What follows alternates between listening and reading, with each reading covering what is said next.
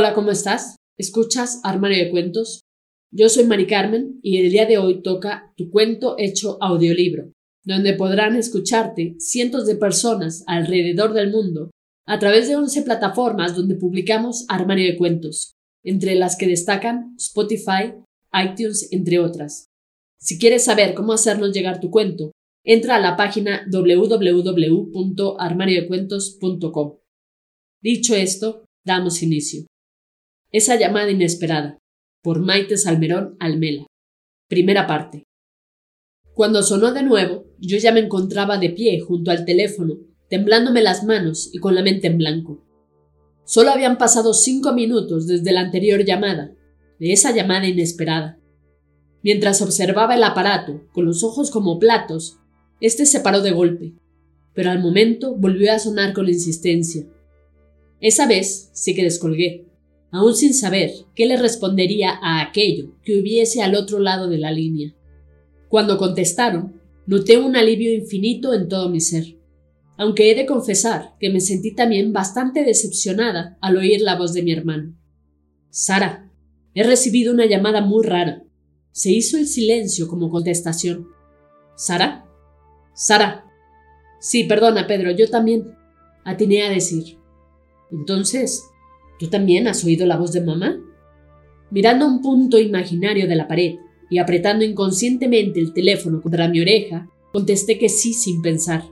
Y de nuevo se me pusieron los pelos de punta. Hacía cinco años que nuestra madre había fallecido. Siempre me había considerado una persona anodina con una familia discreta, sin nada o poco interesante que contar. Transmitíamos cierto desinterés entre los demás, puesto que nunca habíamos alcanzado aquellos logros que la gente de nuestro entorno conseguía con facilidad. Mi madre había sido una persona que disfrutaba de la vida. Le encantaba vivirla y la gozaba. Sin embargo, de un día para otro, fue ingresada en el hospital por una de esas enfermedades raras y contagiosas. Estuvo dos semanas aislada, con la única presencia de mi padre en su habitación. Fue tras esas dos semanas cuando Pedro y yo la volvimos a ver, pero ya sin vida, y solo pude despedirme con un pequeño beso y un te quiero que sonó muy bajito en aquella inmensa habitación. Con su fallecimiento conseguimos por primera vez despertar a todos los de nuestro alrededor un sentimiento de conmiseración, acentuándose aún más cuando dos años después murió nuestro padre a causa de un cáncer de pulmón. Decían que la pena por haber perdido a su mujer había sido la principal causa de todo, pero creíamos más bien que la culpa la tenía el paquete diario de tabaco que fumaba.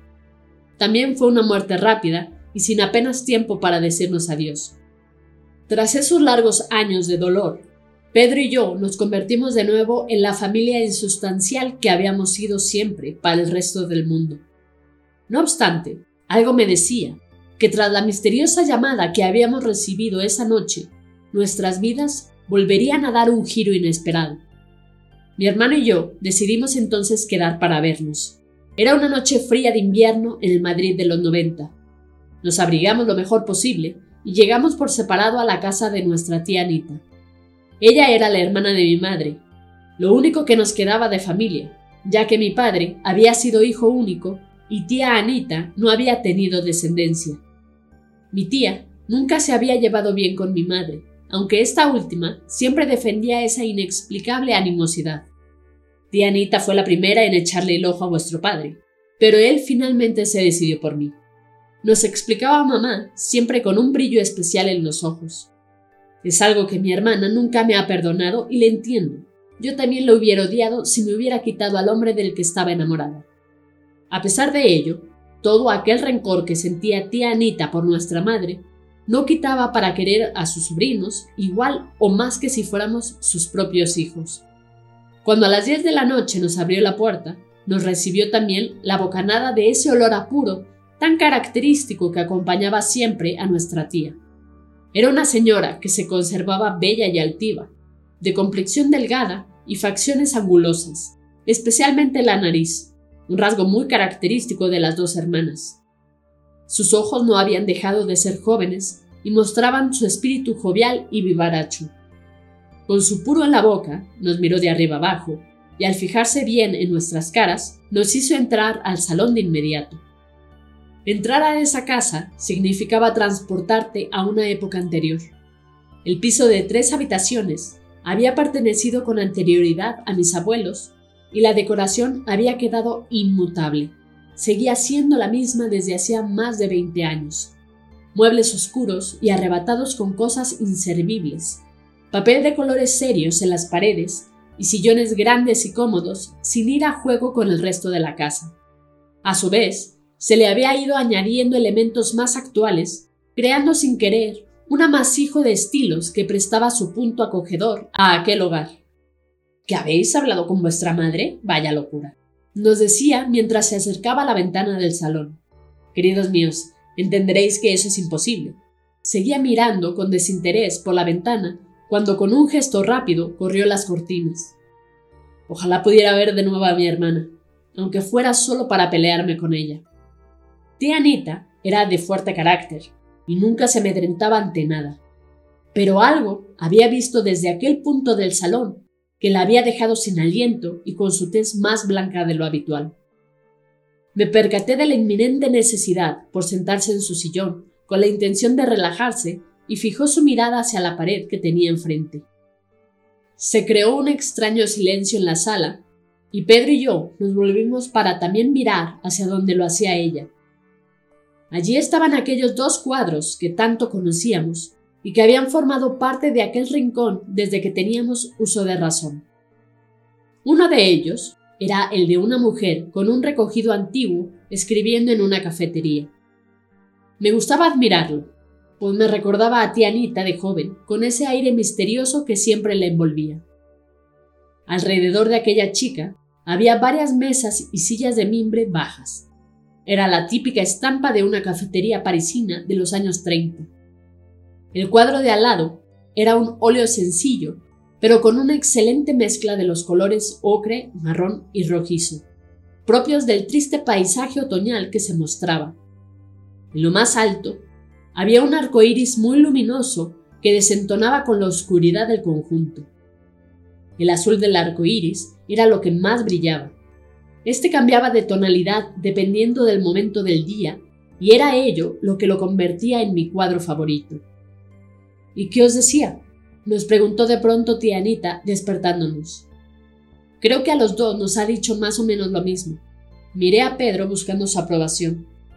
Tras saludarnos con nuestros nombres, nos decía que nos echaba de menos y nos quería. Tras ello, un silencio y una respiración pesada antes de colgar. Expliqué, cogiéndole la mano a mi hermano, buscando en su tacto la tranquilidad que tanto necesitaba para contar aquello y no echar a llorar. Hay gente que tiene voces parecidas. Podría ser algún error o... No, Tianita, era ella, estoy muy segura, dije desesperada. Sí, era ella, no me cabe la menor duda continuó diciendo Pedro. Nuestra tía intentaba mantener la calma, pero el movimiento constante de sus delgadas piernas enfundadas en unos cómodos vaqueros denotaba que lo que le estábamos contando le había alterado sobremanera. Se puso de nuevo de pie impaciente y dio por finalizada la visita de aquella noche con un debéis estar agotados. Nos invitó a comer al día siguiente, a la vez que nos empujaba hacia la puerta descaradamente para de una manera sutil e inesperada por su parte echarnos de allí cuanto antes. Una última mirada al salón, desde la entrada, me bastó para ver cómo tía Anita corría directa al teléfono cogiendo el auricular con manos temblorosas, y cerré la puerta. Me desperté muy temprano a la mañana siguiente. Acostada allí, no dejaba de pensar en lo acontecido la noche anterior. Oír la voz de mi madre, después de tantos años, me había dado un chute de energía que me impedía estar más tiempo dormida. Me levanté dispuesta a prepararme un café bien cargado cuando escuché algo que provenía de la puerta de la entrada. Me pareció oír unos pasos que intentaban hacer el menor ruido posible para pasar desapercibidos, pero sin éxito alguno. Con sigilo fui acercándome a la puerta sin ni siquiera saber claramente con qué intención. Empecé a notar un desagradable escalofrío y unas repentinas gotas de sudor que caían por toda mi espalda. Me costaba una barbaridad dar más de dos pasos seguidos, pero todo ello no impidió acatar mi cometido. Abrí la puerta con rapidez para encontrarme con un pasillo vacío y sin ningún vecino a la vista. Empecé a reírme de mí misma por lo asustadiza que había sido cuando al bajar la vista, sintiendo que había algo diferente a mis pies, me encontré con un sobre en donde se hallaba escrito mi nombre. Lo cogí de inmediato y olvidándome por completo de los temores de unos segundos antes, avancé un par de pasos y miré a todos lados con una mayor seguridad, intentando averiguar quién podría haberme dejado aquella misiva. Enseguida me di cuenta de mi torpeza por haberme quedado ahí plantada tanto tiempo y bajé lo más rápido que pude por las escaleras con la esperanza de encontrar al mensajero. Era un día de lluvia y los paraguas inundaban la calle, lo que dificultaba mi labor de reconocer a alguien. Me fijé expresamente en un taxi al que acababa de entrar una joven de pelo castaño y lacio, con un suéter naranja y guantes rojos. A medida que el taxi empezaba a ponerse en marcha, la chica alzó la vista a mi edificio para segundos después bajarla y cruzarse con mi mirada. Ella la mantuvo más de lo que se podría considerar socialmente aceptable, como si me conociera de algo e intentase ayudarme con sus ojos a reconocerla. Pero yo estaba seguro de que nunca la había visto. No obstante, su manera de escudriñarme no me hizo sentir nada cómoda. Una vez en mi piso, abrí la carta y empecé a leerla algo más tranquila al reconocer la letra de mi tía. Querida Sara, supongo que estaréis todavía algo conmocionados por lo sucedido ayer. Por ello he decidido que la mejor manera de superar este inquietante suceso es salir fuera e ir a comer a un sitio especial. Os dejo las indicaciones para llegar hasta allí. Yo ya me he marchado para allá con la intención de que todo esté listo cuando lleguéis. Como es tan temprano, he preferido no despertarte para contártelo. Un beso. Postdata. Avisa a tu hermano. Miré en la parte inferior de aquel papel, y ahí estaba escrita la dirección del sitio al que debíamos ir a comer con nuestra tía. Conocía el paraje, no estaba cerca del centro. Llamé a Pedro para comentarle el cambio de planes y pedirle que me recogiera en su coche. Qué raro, me dije mientras daba vueltas a la carta de tía Anita, como si así pudiera encontrar algo en ella que se me hubiera escapado en su primera lectura, aunque sin saber muy bien el qué. Mientras esperaba a mi hermano, y ahora que el pasado se removía, no pude evitar recordar a mis padres, a los cuatro juntos en casa, celebrando la Navidad o cualquier cumpleaños, cuando todos nos sentábamos con un libro alrededor de la chimenea, cuando Pedro y yo nos graduamos, cuando mamá enfermó. Una familia sin nada por lo que destacar o presumir, pero era tanto el cariño que se profesaba que no pude reprimir las lágrimas durante no sé cuánto tiempo. El inconfundible sonido del claxon del coche de Pedro me sacó de mi ensimismamiento y bajé, limpiándome las lágrimas para encontrarme con él. Tras un camino de más de veinte minutos, rodeados únicamente de pinos, llegamos a un conjunto de casas adosadas y medio nuevas, que empezaba a ser conocidas por todo Madrid. En realidad, se encontraban en medio de la nada y el acceso no era nada fácil, por lo que decidimos dejar el coche aparcado y hacer a pie el último tramo. Al llegar a lo que creíamos que era el punto al que debíamos dirigirnos, nos detuvimos esperando a que tía Anita surgiera de la nada para señalarnos dónde íbamos a comer exactamente pero el tiempo pasaba y tía Anita seguía sin aparecer. Nos encontrábamos solos Pedro y yo ante aquella inmensidad de bosque. Nuestra conversación iba decayendo a la par que empezaba a aparecer una brisna de temor en nuestros rostros. Aquello parecía una verdadera zona fantasma, sin residentes, sin que nadie pasara caminando, aunque fuera solo por error. Nada. Algo no cuadraba en aquel lugar, y ambos lo intuíamos. Al cabo de unos largos minutos, vi a lo lejos una figura que se acercaba hacia nosotros a paso lento. No era Tianita, y para mi sorpresa, pude divisar un pelo lacio con un reconocible suéter naranja y guantes rojos. Cogí a Pedro del brazo en un intento de hacerle entender que aquella joven no me daba buena espina.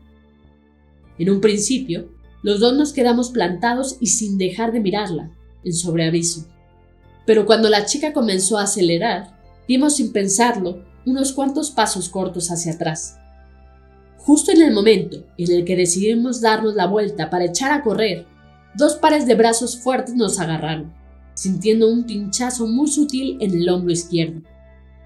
Sin poder mirar a los matones que nos tenían cogidos, apareció derrapando el taxi que había visto aquella misma mañana y en apenas dos segundos nos metieron en él, tapándonos los ojos y atándonos pies y manos.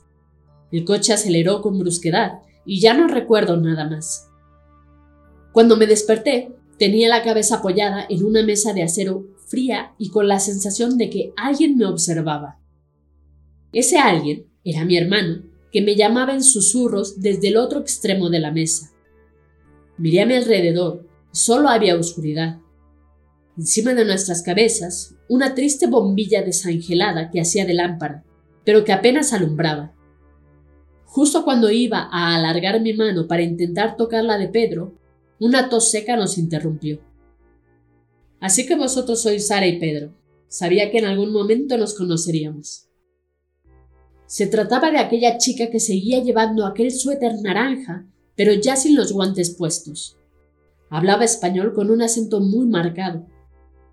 Tras mirarnos a los dos, una y otra vez, moviendo la cabeza como si de un partido de tenis se tratara, salió de la habitación oscura en silencio, de la que solo podía distinguirse su pronunciada nariz y el humo de un puro.